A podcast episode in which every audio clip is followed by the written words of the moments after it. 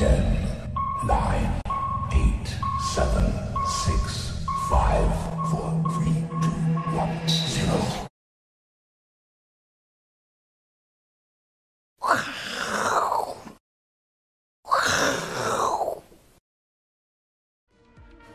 欢迎收看，我是金钱爆，带你了解金钱背后的故事。我是大 K 曾焕文。首先欢迎现场两位嘉宾，第一位是淡江大学财经系教授段昌文段老师，大家好，哦，好久不见。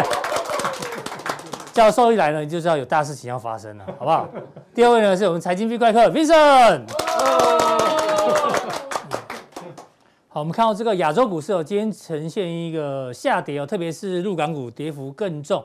那台股呢？今天再度创下了一个新低哦。今天中场是跌了三百五十九点哦，这一万六千六千点的整数关卡呢，岌岌可危哦。所以呢，到底接下来的行情如果不好的话，该怎么办？我们今天呢，准备一个主题叫做，很多人常讲常常讲啊，选股不选市，就是大盘好不好没关系，我的个股好就好了。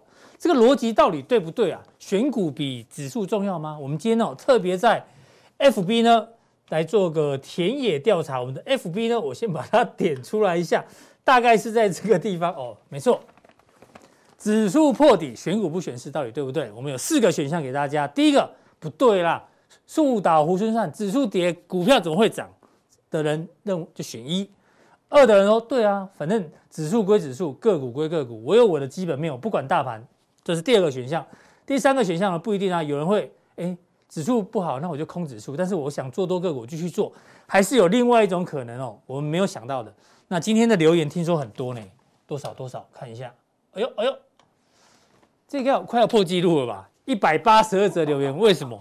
就因为这一个防水蓝牙喇叭是，是阿伦司机提供的，对对对，很好用吗？很好用，很好用。真的防水吗？它它可以在洗澡的时候收听啊，金钱豹。哇哦，所以可以放在浴缸里面啊？啊，可以，不会被电到。这我就不知道。哦 你不要，不要造成那个我我什么那绝命终结战的。对啊，我是领域好不好？我没有泡。很可怕哎，哦，电力没有很强就是了。哦，好，那我们会随机抽一个人，好不好？得到防水蓝牙喇叭。嗯，V 哥好像有一个，对不对？但是你的比较高级一点哈。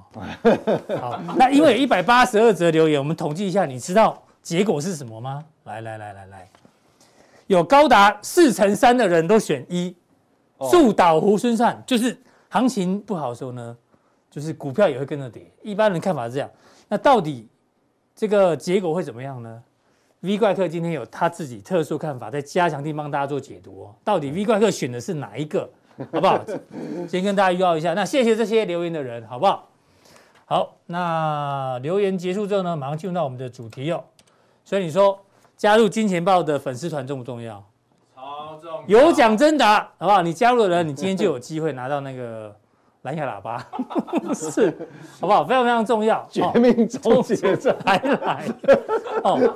然后加强定、普通定，好不好？一并的做订阅，好吗？我们首播在这个地方哦，都非常的重要，大家要记得。好，今天呢，我们有一些特殊的专题，因为行情不好呢，金科科 FB 做一个问卷调查，所以你说。加入金科哥的好友重不重要？超超重要，好不好？有可能你们一些人的想法，我们就变成问题。哎，很多人想说想做空，想做空，想做空，哎，哇，想疯了，对吧？行情既然在跌，那为什么不做空？V 哥，V 哥，V 哥，节目上什么主题是铁粉们想知道啊？大家想做空，做空，嗯，很奇怪呢，嗯。元旦元呃元月初元旦刚过完的时候，嗯，为什么你们不空呢？现在跟你讲错。哎，我们让让大家先看一个图好了，好不好？这个呢，罗素两千两千一的颈线一破的时候，大家还记得吗？年初，对啊，这张图哦，年初就给大家看过。其实我那时候有提醒过投资人呐，嗯，好，我其实我我今年我自己个人哈，我自己是有空这个啦。嗯，我空两个，一个是罗素两千期货，是。啊，还有空一个德国，嗯，啊，这个所以其实，呃，因为你现在来，现在已经掉到比这个还低啊，嗯，这个是旧的图，比这个还低，已经掉大概掉掉到那个电视机右下角了，对，所以现在才要全力想做空，我觉得这样又有点尴尬，很怪。对啊，V 怪客意思说，你们想做空，其实 V 怪客在节目中就有提醒你，他今年呢会持会经常性持有美股的空单，对，好不好？避险部位，避险部位。那有人说，哎，V 哥，那为什么你不空个股，只空指数？你问的差一点把我问倒啊！为什么都空个股？其实我跟你讲哈，我我觉得。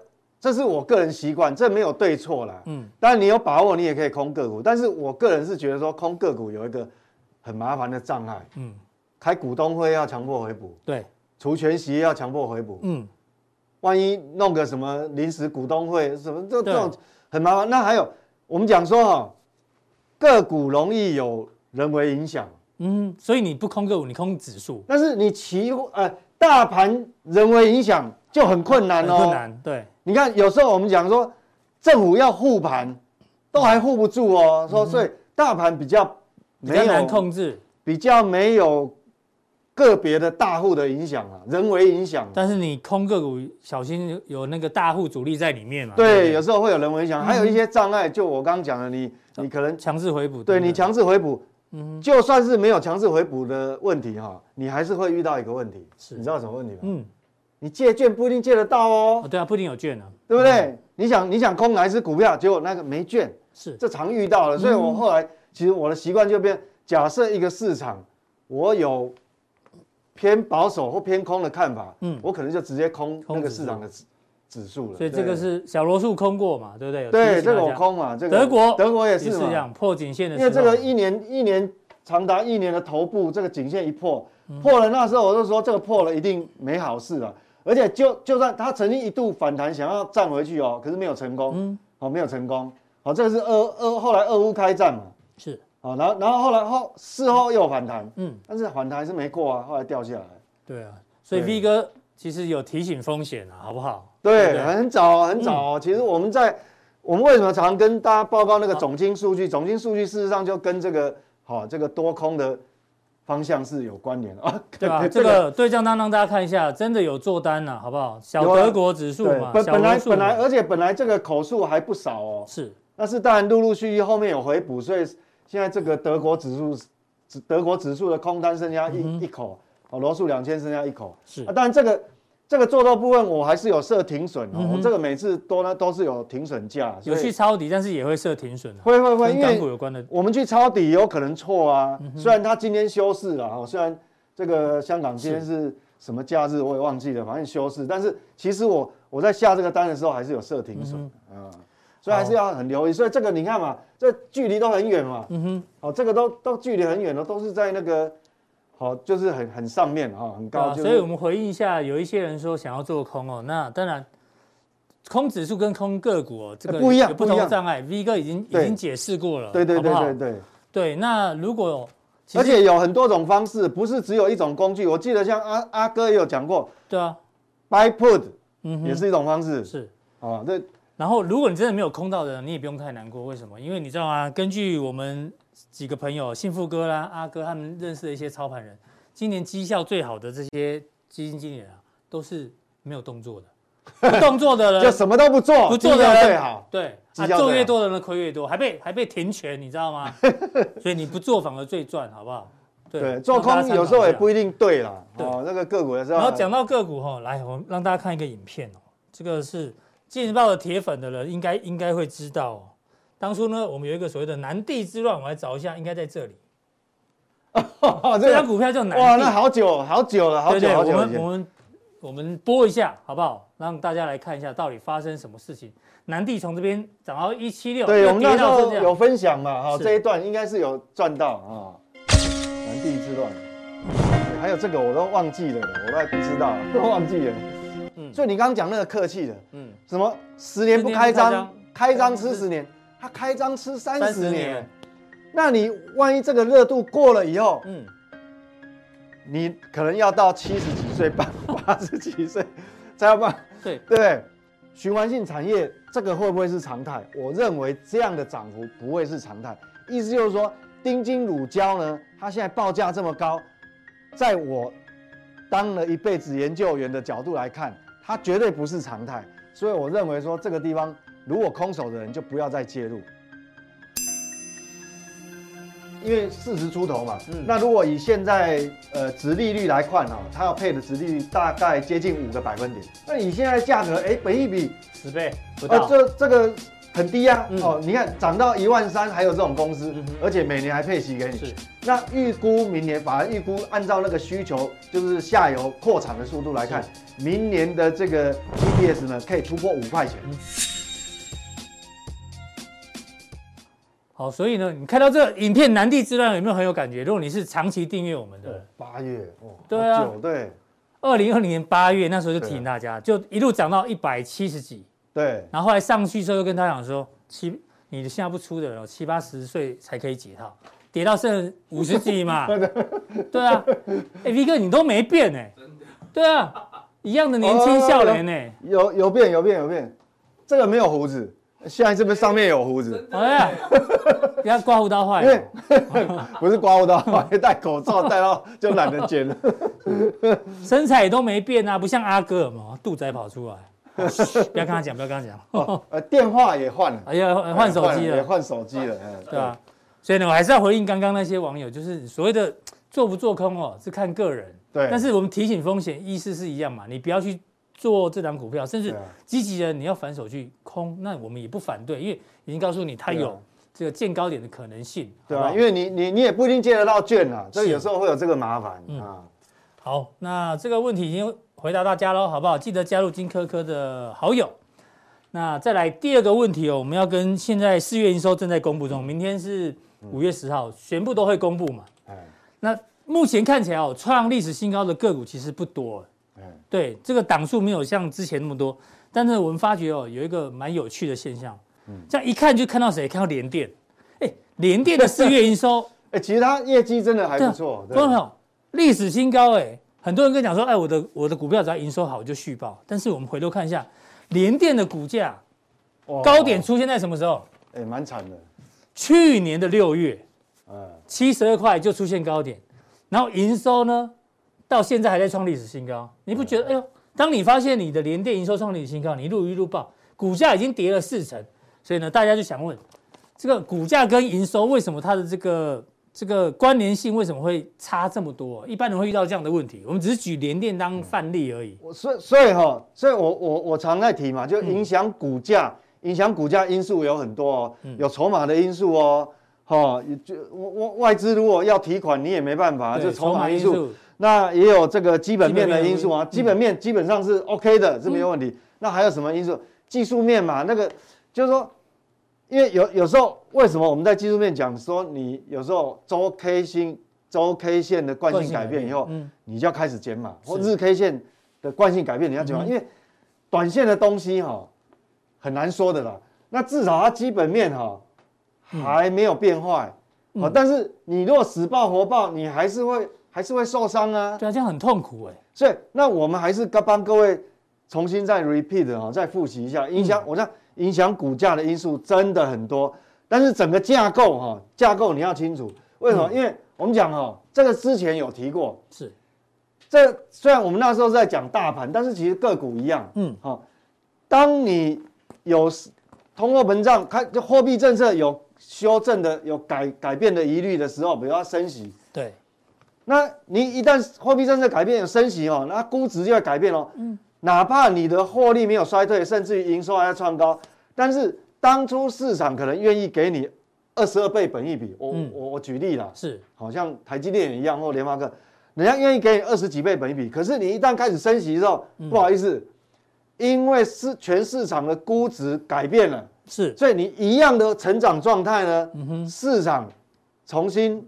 Re-rating 之后，他只愿意给你十五倍本益比，是。哦，那你不要小看二十二倍掉到十五倍哦，就掉到十五倍，你自己算，那股价一跌可以跌超过三成四成，是。哦，一样嘛，二十二修正到十五哈，那个，所以所以这上面就是说，当你货币政策宽松的时候，有什么有什么对你是有利，估值会上升，对，这边也是估值上升，是，那这两块又有什么不一样？一个是。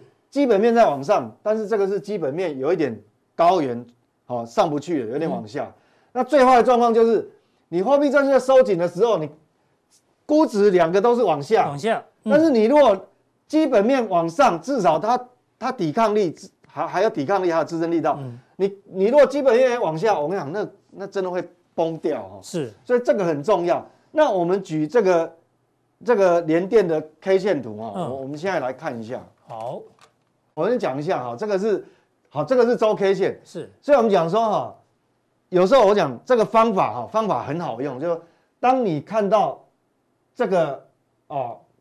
黑 K 这种仪式，这个可能还没还不算是惯性改变，嗯，但是你这个就算了哦，是这一根就算了，所以你这边应该就要开始减码，要开始留意了，对，开始减码。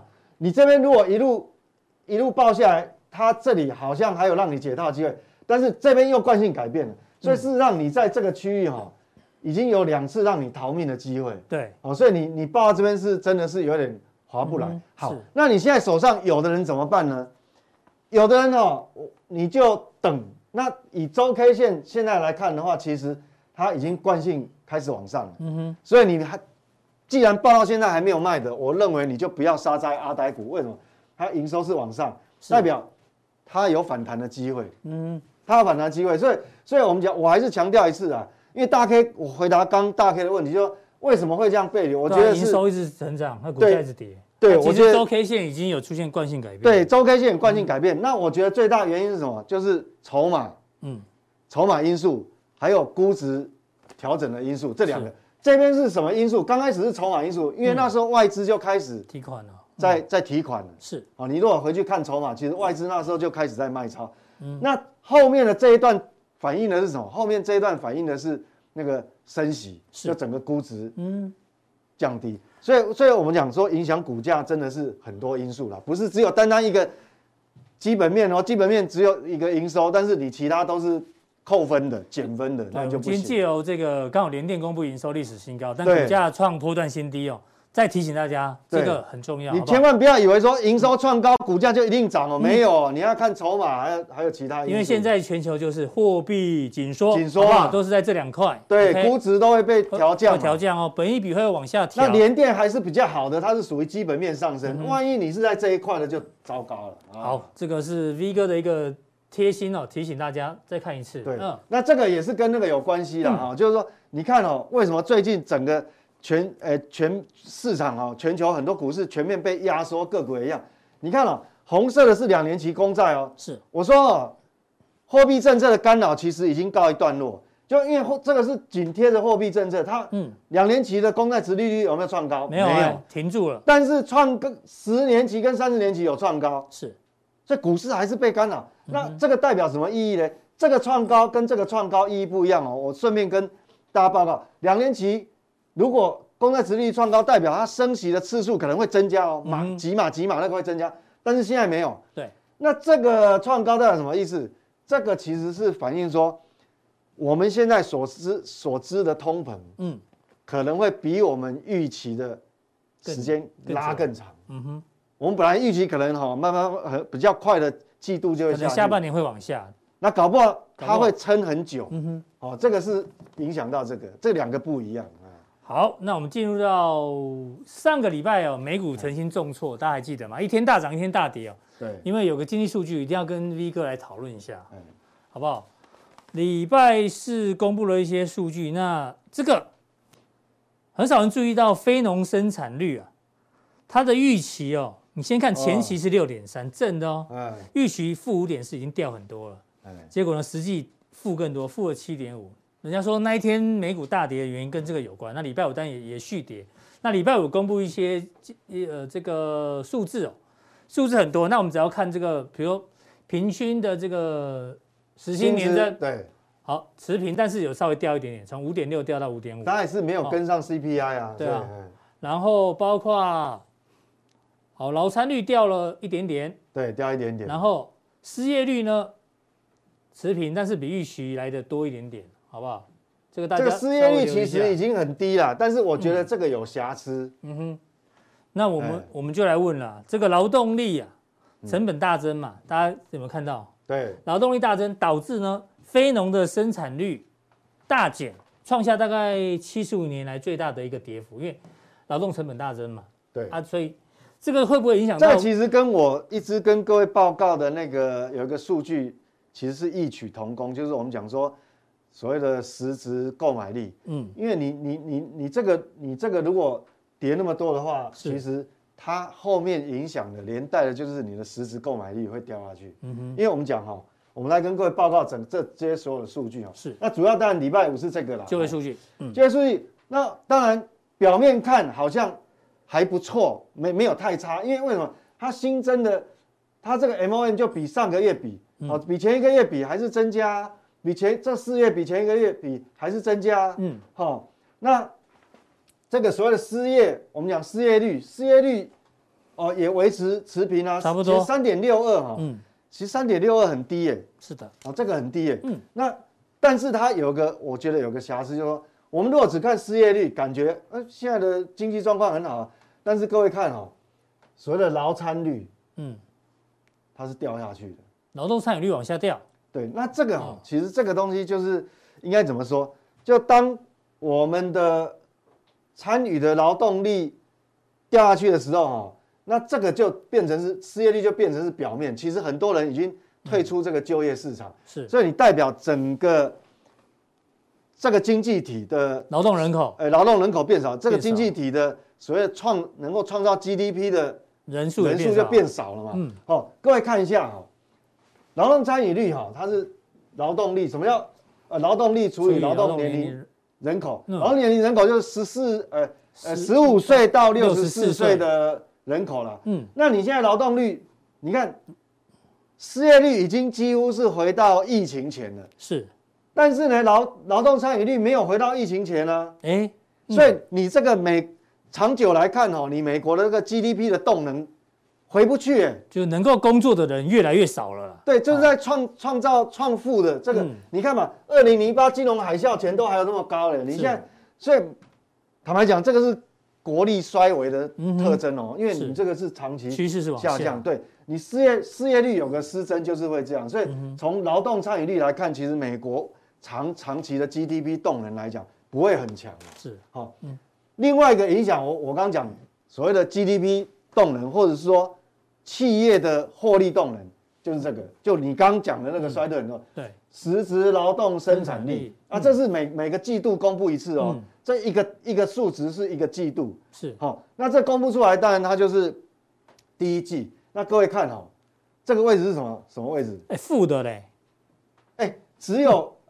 这个已经追溯到公元两千年去了。对啊，对啊，一九九五年以前才一次。所以你刚刚讲那个没有没有几次，那不创几十年的七十五年。所以就是这样，所以因为降太快，劳动生产力这个这个代表什么？就劳动生产力这样子的话，第一个代表企业的利润一定受影响。嗯，那企业利润受影响的话，当然你的薪资，他没他没有能力调薪啊。嗯哼，哦，我我比方讲说，如如果如果说呃这个。各位各各位，你们这个没有很努力的加入加强定的话，那那我们公司也没办法请那么多人，我们的我们就要把阿伦斯基裁掉，没办法，对，钱不够，对啊，不好，对，以后就没有 short 了，好不好？对，所以这个还是会影响啊，所以那那如果所以最后会传导到哪里？个人的实时可支配所得当然不会增加，你看它没有增加，你看。它这是缓步下降，缓步往下掉，缓步下降啊。那年增率来看还年增率也是一路往下啊，对不对？对，负的。所以说这个还是会影响。所以我们讲说哈，其实真正美股哈，我觉得呃长远影响哦，还不是真正的这个通膨哦，我觉得是这个才是实质可支配所得。对，这个危机是更可怕的。所以回到刚刚的第一题嘛，V 哥今年哦会常态性持有美股的空单，好不好？原因在这个地方。对，因为也把它当避险部位了。对，然后 V 哥今天前面解答一些问题之外啊，待会加强錠还有更多的问题要解答。同时呢，利用大盘利空，对，有一些口袋名单竟然浮现哦。对，我教教各位怎么样去选你的口袋名单。是，其实我我常常讲说哦，大盘利空很重要，你要拥抱利空，自己选可能还不准，但是用利空来测最准。所以这个是等一下跟各位提醒一下。好，非常谢谢这个 V 怪客的一个分享。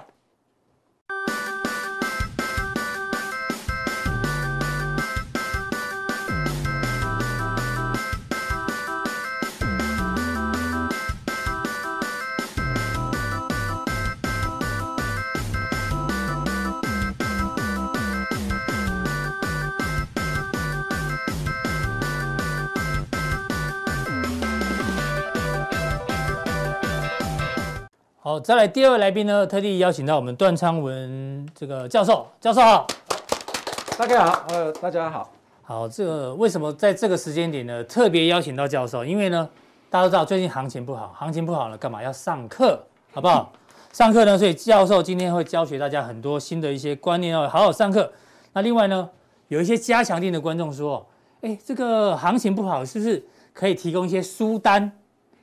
呃，书单就是看书的书单呐，哈，对，大家对书这个字不要那么敏感哈，书印刷品的名单，好不好？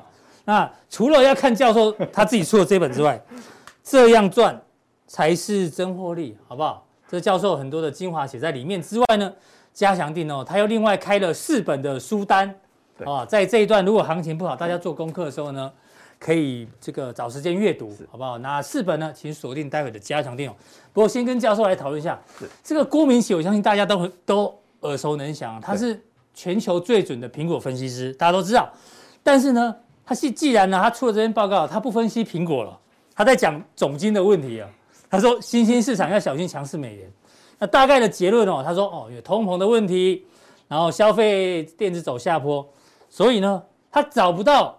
理由看好下半年电子产业需求，所以连这个最准的分析师哦，现在都不分析产业了，都回过头来研究总经，你就知道总经有多重要。为什么我们节目常常包括 V 哥啊、阮哥啦、啊、乙哥啊，为什么常常要分析总经？因为总体经济不好哦，你分析再多产业都没用，好不好？所以重点在这里。他说，第二季的消费性产业需求疲弱，下半年呢旺季可能要再观察，好不好？供应链有问题哦。俄乌战争，我相信大家都很清楚，粮食价格、能源价格飙涨，所以通膨一段起来。那最主要，他讲的是强势美元对于新兴市场的经济跟市场需求会再度的重击哦。而且，美国的需求虽然相对有撑，但是呢，如果全球的状况不好的话，美国也难置身事外。所以呢，教授要请教你的时候，连郭明奇都开始担心总经，而且特别讲到强势的美元。我们知道这波美元非常强哦。今年以来，针对各个主要货币哦，升值了八点四个 percent 哦，这很夸张。台币已经贬了六点七个 percent，所以教授除了要解读之外，还要教大家看，因为不一定每个人都知道美元指数代表的意义以及影响。是，嗯、那当然这个美元强势对新兴市场啊跟市场的需求哦，嗯、是怎么样子去重击啊？大家想想看哦，嗯、呃，美国它出口是比我们新兴市场要出口来的多，还是来来的少？绝对来的少，少对。你现在市场出口到美国嘛？你现在在台湾要买到 Made in USA 的，好难啊，还非常难。对对对对。所以他们呃升值对他们来说基本上是没有任何冲击，反而是我们新兴市场啊，嗯，相对美金就会变成贬值了嘛。是。那如果贬值的话，那我们出口的产品。岂不是是越卖越便宜？嗯，所以赚的就越呃赚的就越来越少啊。当然，对新兴市场而言啊，尤其是上市上柜公司啊，它出口情况的话，恐怕会来一波啊。比方说，未来公司反映到财报里面的话，它恐怕 EPS 都会往下窜。哎呦，那当然，我们反啊、呃、反观美国来看，嗯，美国这一波美元强势到底是经济好？还是经济不好，我们看一个观点就好了哈。是，一般来说，一个国家经济如果说非常好的话，它的货币应该非常强势啊。但是美金啊，可是全球货币，我们不能这样子来做评断。所以我们就要来看一个一个情况哈。好，那根据以前我们的啊这个资料来显示哈，如果利率。跟美元走高啊，通常对美股都会造成一个压制的一个情况哦。任何一个走高，对对对，都不是不是说两个都要走高，对，只要成立一个，对对对，对美股就有压力。当然最近都是殖利率的因素嘛，是。但是最近好像探讨的大部分都是美元指数，嗯，所以大家看一下啊，这美元指数大家看一下，这是又走了美元指数，蓝色的。哎，美元指数如果往上走，那 S M P 五百不是往下跌吗？哎哎，真的，一模一样，反方向啊，美元井喷，美股就崩盘。最近也是啊，嗯，有没有？这个美元又走强，对对对，美股开始往下跌，对对对。那当然，这张图形的话是最近半年来大家都时常看到了嘛，嗯，也就是说，殖利率跟 S M P 五百指数的话，基本上也是成反比的关系啊。这是拉到今天的资料哦，所以殖利率走强，对，美元有压力，美元呃，这个都 S M P 五百指数就有压力，对对对对。所以我们来看一下说，嗯，为什么啊？美国时常讲啊。说我们的货币啊是世界的难题啊，我的美元，你的问题，对对对对，所以美元我们看一下美元的微笑理论哈，什么是微笑理论？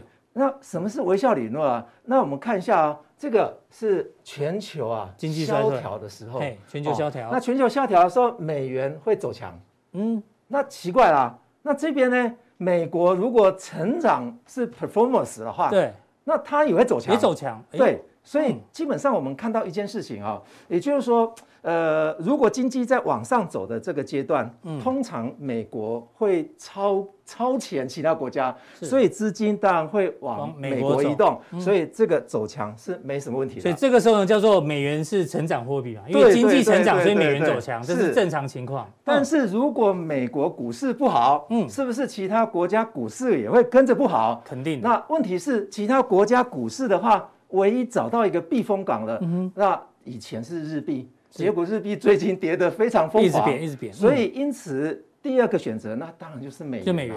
所以相对而言，它就会把资金往往什么地方摆？往美元摆，避险的需求。所以在这边的。这边代表美元变成避险货币，对对对对，因为全球衰退，但是大家要避险，所以也去买美元。对，所以美元的强势有两种情况。对对对对，所以最近的呃强势的情况的话，我认为是比较偏向左手边的啦。所以全球衰退，全球会衰退，正在发生当中，快来了。哦，是。所以这张图形的话，基本上不是我做的研究啊。你看一下，国外在两千年的时候已经做已经做好预预估了。你看，二零二一年在这个区位，哎，真的对。那你看一下这个红色的啦，嗯、这个红色的话是所谓的这个呃实质汇率，那那个这根棒的话是名目汇率，嗯、两根啊，他们以前预测二零二二年的时候两者会会重叠，但是问题是他没有想到说今年的通货膨胀率非常高，嗯，所以应该会走这个样子，应该会再扩张，嗯、哦，这个红色的应该会会再往上面一点，会会再往上拉一些些，嗯、所以大家知道说美元啊微笑理论啊不是代表说呃。早期我们都认为说，啊，美金非常强势，代表美国、啊、美国经济很强，经济非常非常强啊。微笑理论有两端嘛，在这一端是好事啊，在这端呢就是全球衰退。对对对，哎呦，但是问题是很多人不相信啊。但我们来看一下这个嘛，这个是二零一六年到二零一七年了啊。是，大家想想看。当时的美元指数啊，也是这样，也是一个微笑曲线，对呀，也是这样走啊。那我们会不会走的跟二零一六年刚开始那个情况是一模一样？或者是说，我们刚好现在在这个阶段，嗯哼，好，因为去年一整年货币宽松的一个结果的话。造就成美国的这个科技类股啊，成长的一个爆发性啊，泡沫太多，是不是有可能现在是这个情况，或者是已经开始走到这个情况啊？那我们来看一下，说，对，美元指数是这些货币组成的嘛？对，嗯，那我们看一下美元的指数啊，它的权重就只有这六种啊，这六种。那问题是，大家想想看啊，哪一个货币是很好的？基本上都是都是贬值，都是烂货币啊！你烂货币要跟美金去比的话，怎么比都是 怎么比还是美金比较强，对对不对？欧元占了五成七啊，日元对对对，这两个就将近了七七成了嘛。是啊，这两个如果拿日本日币现在贬到不用钱的感觉嘛，对不对？是啊，所以大家想想看。欧盟的国家用欧元的国家更是离谱啊！你看它经济会好吗？怎么有可能呢？一天到晚在送战车、送 送子弹出去，GDP 怎么会高呢？嗯，好，所以我们拉欧元来看，你看历史而言，你看，嗯，基本上目前也是在往下贬中啊。是，所以呃，我们都看到说这一些啊，这个美元指数啊，会不会再创新高的问题啊？最近啊。呃，新闻非常多哈，所以因此我们来看一下美元指数跟经济情况的一个历史经验。是好，那我们看左手边哦，大家我们看一下啊，这条虚线啊，这条虚线啊是五十年来美元指数的平均值。平均值对大概是多少？大概就是九十八左右啦。哦，对，九十六。九十六，对对对，过去五十年美元指数的均均值是九十六。如果脱离这条线太久的话，那通常就会被拉回来。嗯，所以你看最近的是不是都在九十六之间，在那边徘徊，上去下来，上去下来。对对对对，所以呃，投行他们做的研究的话，大致上二零一四年到二二年，大概就是在这个阶段嘛。那这个阶段有一个非常窄的一个空间嘛，嗯没不像之前哇。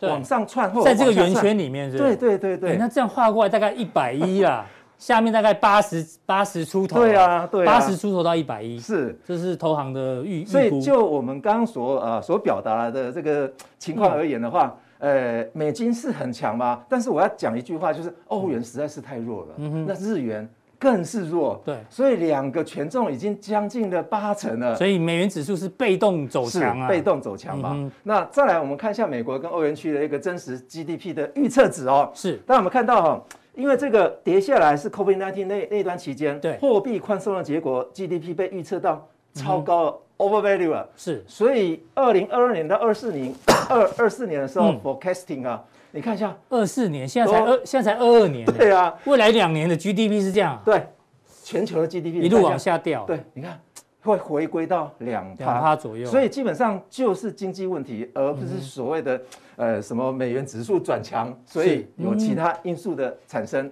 那当然最易受啊强势美元的一些。呃，影响的影响的领域的话，大概有四个部分啊。美国以外的，对，美国以外的哦。嗯，为什么？因为我们刚刚讲过嘛，也就是说，新兴市场它持有美债，结果呢，嗯，利息要付出更多，美元走强 要付更高利息。好，再来是全球金融市场啊，就会进一步趋紧嘛，因为因为接下来六月一号要开始缩表呢。是，那你缩表，难道我不缩吗？今天的问题就在于说，日本啊，就面临到一个问题嘛，那。美国跟日本的利差逐渐在扩大，嗯、那难道要叫日币的存款利率从零趴要调到一趴吗？不太容易，恐怕很不容易哦，嗯、非常非常不容易哈、哦。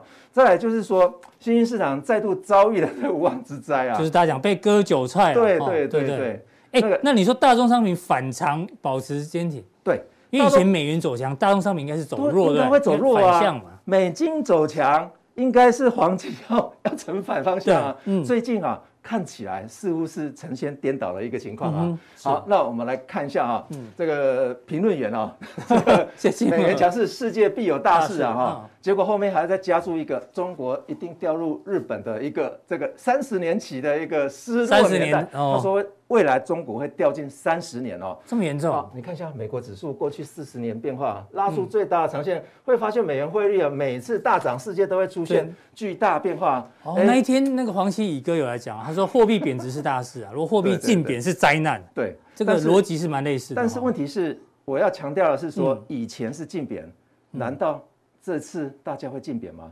台台湾的台币啊，央行。也跟着升息啊，也跟着升息啊。难道其他国家也要跟着贬吗？他们贬的话，出口会更糟糕啊，经济会更糟糕啊。所以这次应该不会是所谓的净贬的一个时代啊。好，日日元贬，韩环跟着贬，新台币一定跟着贬。所以三位一体，那问题是为什么人民币没有加进来？好奇怪哦。是这个哦，这个亚洲的几个币别应该是要。要有人民币的存在啊，嗯、所以这次美元强势冲击的是大陆。哎，奇怪啊，为什么会冲击大陆？嗯、我也觉得很奇怪啊。那应该是冲击日本吧？你大家看一下这个日本的这个 这个金融风暴期间，哎，它是升值的。嗯哼，哦，每次风暴期间，哦，大部分它都会升值。所以这三这三十年是谢金河所讲的。嗯，日本失落的三十年期间哦，嗯、这一段期间大家有没有看到日本的经济情况确实是很糟糕，是没有错了。嗯，但是问题是日币是呈升值的，对，这一次是相反的，难道还会是失落三十年吗？这个恐怕不是这么简单的两个字可以解决的哦。所以教授意思不一定认同社长的看法，对不对？哎，我不大非常不认同，非常不认同啊、嗯。本平台最大的特色呢，就是。大家都可以忠实呈现自己的看法，好不好？我，交给大家来评论，好不好？好，嗯、那我们看一下，说，哎，这个今天呢、啊，大陆保五有困难，但是资金加速流出啊，嗯哼，稍不小心呢、啊，大陆可能就会掉入日本的失落三十年了，会是这样子吗？好，那我们觉得，来，我们来看一下中国大陆的情况就好了哈。好，中国大陆这这个图表，我们光看这个图表比较简单了啊。是，这个图表的话是。人民币对美金贬值的时候，嗯哼，资金到底是进来还是出去哦？往上就是进来，往上是进大陆哦，进大陆，不是进我们台湾哦。是，你看哦，贬值的时候哪一个是出去的？没有啊，大部分来讲趋势都是都是流入比较多啊。那今年的情况，你看，二零二二年四月，红色的，红色的，哎，也没出去啊。对，奇怪了，嗯，到底是出去还是进来呢？哎，你不是说会流出吗？对啊，他他讲不，资金会流出，不是我讲的。哎，社长大部分都流入哎，好不好？哎，社长，就是历史的经验是这样子，大家可以看，大家可以去检视一下的哈。是，那当然，呃，资金会流出不在于经济问题啊，中国大陆跟美国的问题是在于利差。大家看一下这个这个阴影线，这个这是中美利差，中美利差，灰色的就是十年期的。那这个这条曲线的话，蓝色的是这个是那个汇率，好，汇率哈。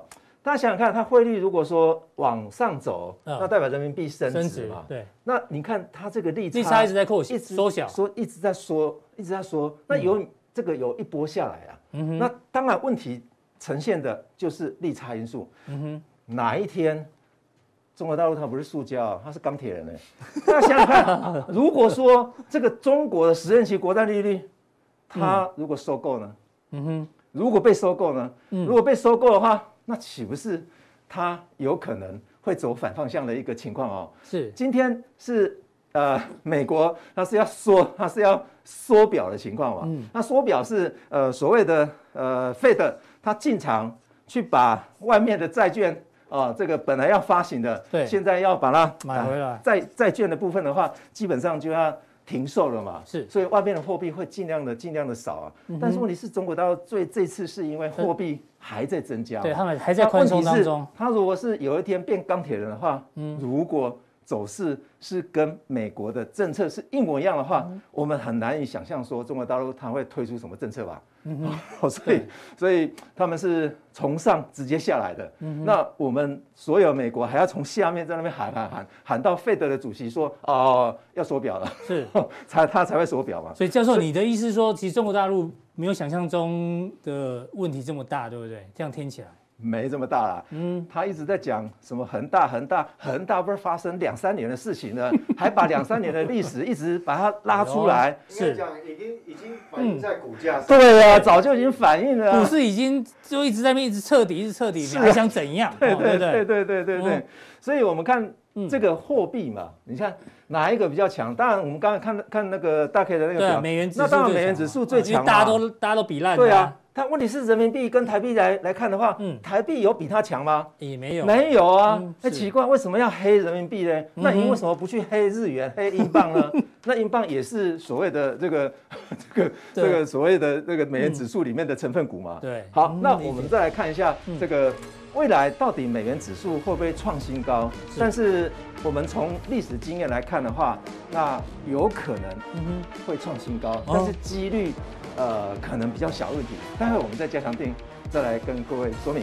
好，谢谢这个段教授把美元指数未来的这个可能走势哦，做一个规划跟预判，还有历史的经验。那还有一个股债双跌，就现在最重要的策略是什么？请锁定待会的加强定。